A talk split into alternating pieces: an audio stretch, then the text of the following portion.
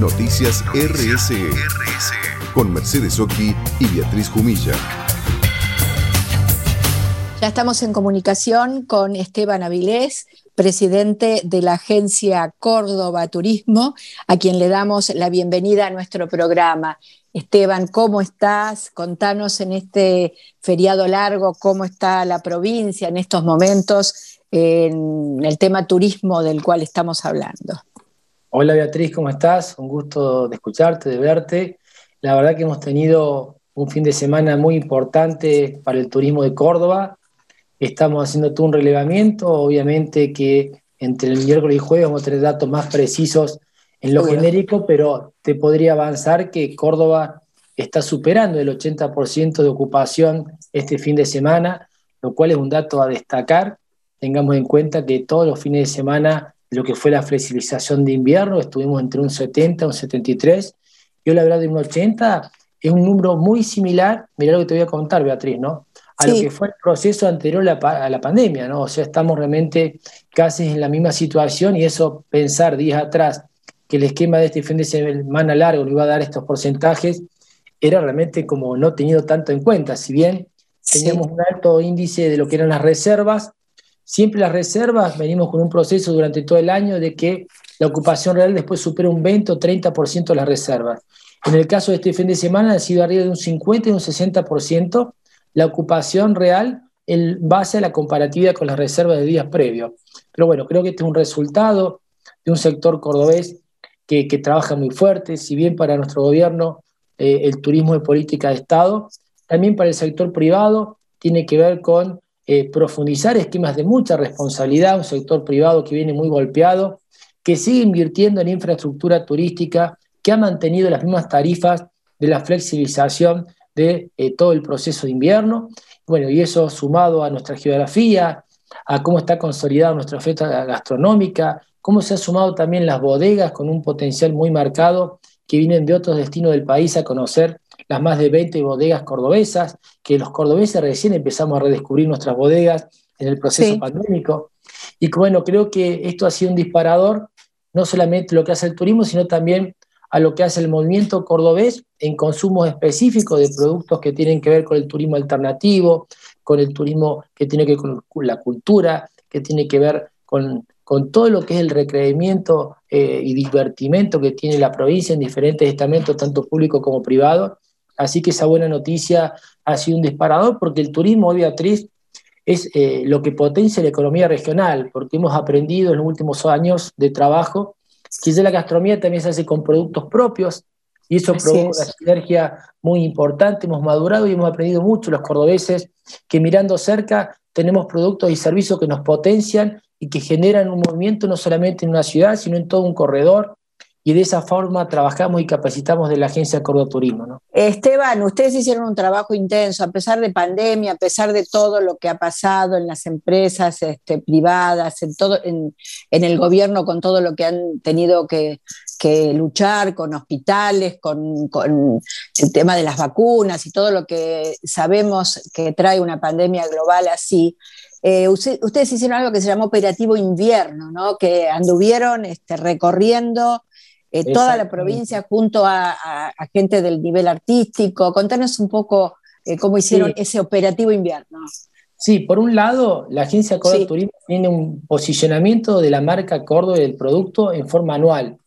Debe ser de las pocas provincias, y te lo digo más, a nivel sudamericano, que Córdoba tiene un producto permanentemente promocionado en el país y en la provincia y en países sudamericanos. Lo que sí hacemos, como bien planteas, esquemas específicos para lo que son o un fin de semana largo, o la temporada de verano, o la temporada de invierno. En este caso, la promoción y el trabajo en la temporada de lo que fue la flexibilización de invierno, tuvimos una temática muy importante, haciendo una, una gestión de trabajo y de comunicación, visibilizando a través de nuestros artistas, de nuestros músicos, de nuestros chefs, y bueno, y a partir de ello visibilizamos la fortaleza y la jerarquía del producto Córdoba, estuvimos presentes en todos los valles eh, importantes del turismo, Calamuchita, Tras la Sierra, Punilla, pero también en las zonas incipientes, que también son corredores muy fuertes, como Sierras Chicas, Parabachasca, en zonas geográficas que nosotros les, los llamamos rincones mágicos. Rincones mágicos son aquellas localidades que por todo este concepto que se ha profundizado en el esquema de la naturaleza, de lo ambiental, de la cercanía con alguna reserva tanto provincial o área natural eh, nacional geográfica turística, se potencian y hoy son un anclaje para profundizar este tipo de estrategia en comunicación. Y lo cierto que ha sido muy favorable, que recién justo cuando hablaba de, las bodegas veía que vos sentías con, con, profunda razón porque nos ha pasado. Esto de lo malo de la pandemia, lo positivo ha sido que el cordobés, al tener que elegir la cercanía para vacacionar, ha redescubierto Córdoba. Una cosa es conocer Córdoba y otra cosa es disfrutar la Córdoba. Y en esto del disfrute, tenemos más de nueve bodegas de las 24 que tenemos, que son bodegas que han incorporado alojamientos de primera categoría y gastronomía jerarquizadas con TEF. Y eso obviamente nos da a nosotros la posibilidad de promocionar el esquema a, nivel, eh, digamos, de las provincias que son colindantes a la nuestra, y se vio en estas flexibilizaciones la presencia de familia argentina que nos elige por nuestras bodegas, por nuestras canchas de golf, que son de las mejores de América, por nuestros hoteles. Tenemos en todo el territorio geográfico turístico de la provincia, tenemos hoteles para todas las posibilidades económicas, de tres, de cuatro, de cinco estrellas. Cabañas realmente se han incorporado con mucho respeto a la naturaleza y están, uno disfruta de las montañas siendo parte de ese paisaje. O sea, yo siempre digo que Argentina es hermosa, ¿no? Pero casi todas las provincias del país tienen lo que es el paisaje contemplativo.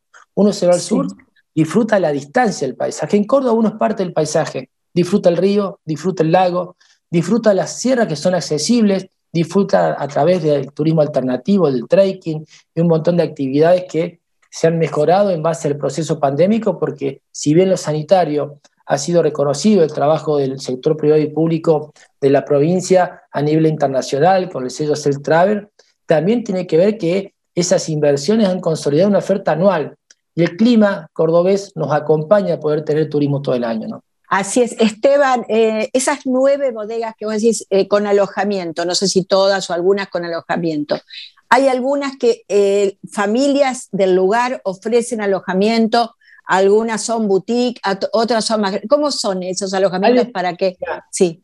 Hay de todo, o sea, hay bodegas que ya tienen la, oferta incorporada del mismo espacio, de alojamiento y de gastronomía, y hay otras que trabajan en comunidad que tienen a, situación de cercanía eh, herramientas tanto de hotelería como de cabañas y también de gastronomía.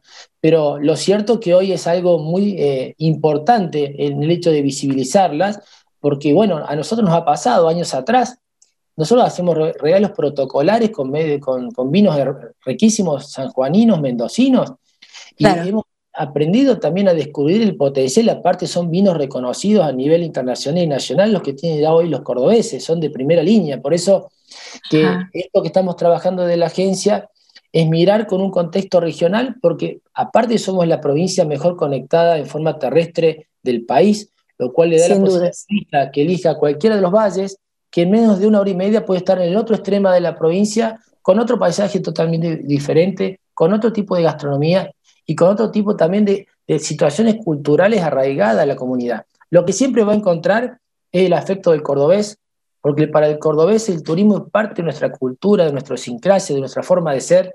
Nosotros necesitamos ser anfitriones y somos buenos anfitriones por nuestra personalidad y nuestros perfiles.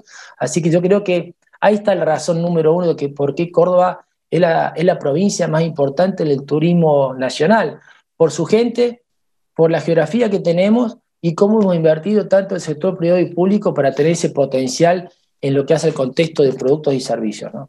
Hermosa y cálida su gente. Esteban, ¿cómo son eh, ahora las medidas de seguridad, entrada y salida a la provincia de Córdoba? Sí, nosotros estamos trabajando con la misma herramienta Cuidar para ingresar a la provincia y para movilizarse en la provincia turístico debemos bajar la, la, herramienta Cuidar. En esa herramienta es el certificado digamos, de vacaciones, ahí tienen que poner el grupo familiar. Si ven que la aplicación te pide una persona, nosotros pedimos que pongan todo el grupo familiar para tener la foto real de quiénes son, están en tránsito con este tipo de intención, poner el lugar de destino que va a vacacionar, las noches de pernocte y realizar la declaración jurada de no COVID. Todo esto se debe realizar 48 horas antes de salir de destino. ¿Sabes cómo quiero cerrar? Que me cuentes un poco sobre el Parque Brochero. ¿Qué, novedades tenés para la, audiencia? cerrar con nuestro santo cura brochero el, programa de hoy. Sí, bueno, son de las, por un lado vamos a hablar del turismo y después obviamente lo importante de, la obra de Brochero, ¿no? El gobernador Schiaretti, años atrás, eh, con esa visión que tiene, determinó esta inversión de este parque temático Brochero Santos, que es el primero en Sudamérica. Y el primero Sudamérica significa, por un lado, la importancia que le da el turismo del gobernador al turismo religioso y sobre todo una herramienta de trabajo para toda la zona de Tras la Sierra, no solamente para Villa Cura Brochero. ¿no? En ese sentido, si bien esto es un reconocimiento a la obra de Brochero, pero sobre todo cuando el, gobernador determinó esta inversión, es un reconocimiento a la familia, a las instituciones intermedias, porque bueno, uno cuando más conoce a Brochero dimensiona por qué el perfil de tantos vecinos cordobeses en la región y con esa mirada de lo que fue toda su vida, tanto desde el punto de vista espiritual como en lo que hace a su vocación de servicio en todos los niveles, con la educación, con la cultura, con la economía de la zona, con la salud. Por eso para nosotros sido un disparador y la vigencia de ese parque temático, que es hermoso, estamos con un lleno total permanente, más de 200 personas por día, porque hay un protocolo vigente, por eso le digo al que lo quiera visitar que tiene que eh, sacar su lugar eh, con anticipación porque está programada, como todo lo que hace a museos en la provincia de Córdoba, se tiene que hacer con anticipación, eh, hay un protocolo vigente, pero bueno, el que conoce el parque es un lugar especial, tiene una energía especial, y bueno, sobre todo es todas las etapas de Brochero, desde su nacimiento a su fallecimiento en las tres ciudades que lo vieron eh, caminar con, con con esa fortaleza que, lo tuvo de sus primeros días de vida. ¿no? Y tiene una nueva estación, ¿no? La de las Hermanas Esclavas del Corazón de Jesús. Eso yo te quería preguntar y no te lo pregunté antes. Sí, la verdad que fue muy importante porque aparte de las hermanas eh, esclavas que, tienen que ver con Brochero, con toda su obra, sobre todo el rol de la mujer al lado de Brochero. Eh, tanto su familia como las hermanas que estuvieron en, toda su actividad en Brochero, fue determinante para el, logro de todos sus objetivos. O sea, realmente fue un reconocimiento a las mujeres, sobre todo a las hermanas, y bueno, fue realmente eh, muy movilizador el acto, la actividad, esa inauguración, que se le agregó una estación más a las existentes, eh, creo que fue hace dos semanas atrás, así que bueno, eh, es creo que lo que le faltaba al parque para que tenga una sintonía con la vida con la realidad, que, que tuvo que ver con toda esa obra magnífica, hizo Brochero en toda la provincia de Córdoba.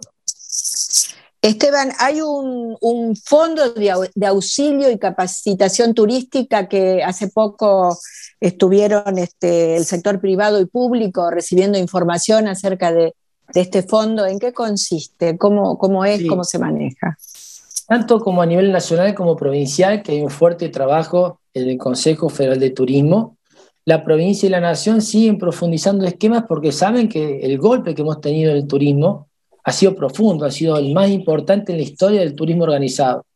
En ese sentido, por un lado, también el gobernador Schiaretti, hace 48 horas, ha dictado un nuevo decreto eh, profundizando las ayudas económicas al sector, no solamente del turismo, sino a todo el sector económico eh, de la provincia de Córdoba, en un nuevo decreto que tiene que ver con exhibiciones y diferimentos impositivos, que es el decreto anterior vencía el 30 de septiembre y ahora lo ha prorrogado hasta el 30 de noviembre. Esto va a impactar en la exhibición de las cuotas de septiembre a noviembre, de lo que es automotor, de lo que es ingresos brutos, y el diferimento de lo que ya se venía haciendo en ese contexto, en el decreto anterior del 30 de septiembre, se sigue difiriendo hasta el 30 de noviembre, o sea, el sector no va a tener que involucrar ningún tipo de pago vigente porque se va a eximir y lo que teníamos eh, en condición de, diferimento va a ser el mismo contexto, lo cual para nosotros estar más cerca del verano y seguir con este contexto profundo y realmente muy responsable que ha decidido el gobernador Schiaretti, le da un alivio importante al sector. Esto también quiero decir que no fue una decisión casual del gobernador, esto es fruto del trabajo de la mesa interministerial, que la conduce la, eh, Silvina Rivero, que es la ministra de Coordinación, pero sobre todo también eh, las cámaras del sector privado, los presidentes de las asociaciones y cámaras del sector privado de Córdoba, y ellos quiero destacar a los tres vocales que integran la Agencia Córdoba Turismo del sector privado, que es Enrique, Enrique Finocchietti, Laura Rivera y Gustavo Peralta, que son quienes representan al sector y quienes conjuntamente en esta mesa trabajamos en la previa que resultó con este decreto del gobernador que para los cordobeses era muy esperado, muy ansiado y que nos va a dar una certeza en lo que es la economía de los sectores de acá ya, mirando ya cada vez más de cerca la temporada de verano. Bueno, muchísimas gracias por atendernos, por estar ahí. Abrazo enorme a la provincia de Córdoba. Te tocó en un momento difícil ser presidente de la Agencia Córdoba Turismo, pero veo que lo estás haciendo con toda la fuerza, el amor y la voluntad. Así que muchas gracias, Esteban, por atendernos. Bueno, muy amable, muchas gracias. Y bueno, Córdoba sigue muy vigente, hemos trabajado mucho, nos hemos capacitado y el trabajo se ve en los resultados. Este 80% de ocupación para Córdoba realmente es un disparador por lo que viene de aquí al verano, ¿no? Muchas gracias. Muchas gracias. Muchas gracias. Será Esteban Avilés, presidente de la agencia Córdoba Turismo. Noticias RSE, el programa de la responsabilidad social empresaria, con Mercedes Oki y Beatriz Cumilla. 17 años difundiendo la RSE para generar un cambio de cultura y pensamiento en la sociedad.